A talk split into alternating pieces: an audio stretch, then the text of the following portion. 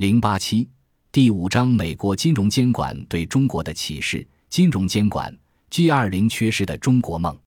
提要：一个充分体现中国话语权的国际金融监管体系的建立，不可能一蹴而就，在未来相当长一段时间里，需要至少实施三项举措以推进这一进程。第一，相关的国际组织应当自我改革，从而增加中国在组织行动中的存在感与重要性。第二，中国与国际体系的进一步融合也是必要的。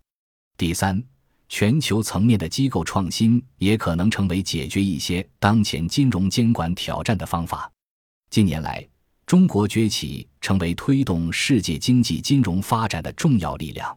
这也影响到了全球治理的各个方面。很多研究都分析了中国的经济崛起对于国际贸易安排、国际货币组织 （IMF） 以及多边发展银行的影响，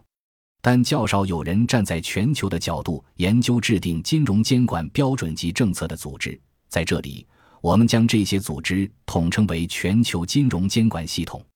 尽管过去的十年间，上次的金融危机已引发金融监管系统做出了一些重大改变，但是。面对中国的崛起，这套系统至今仍未做出相应的调整，仍然把重心放在现行的北大西洋金融系统上。调整的滞后，不管对于北大西洋地区，还是对于中国，甚至世界，都有不利影响。为更好地推进系统性的平衡，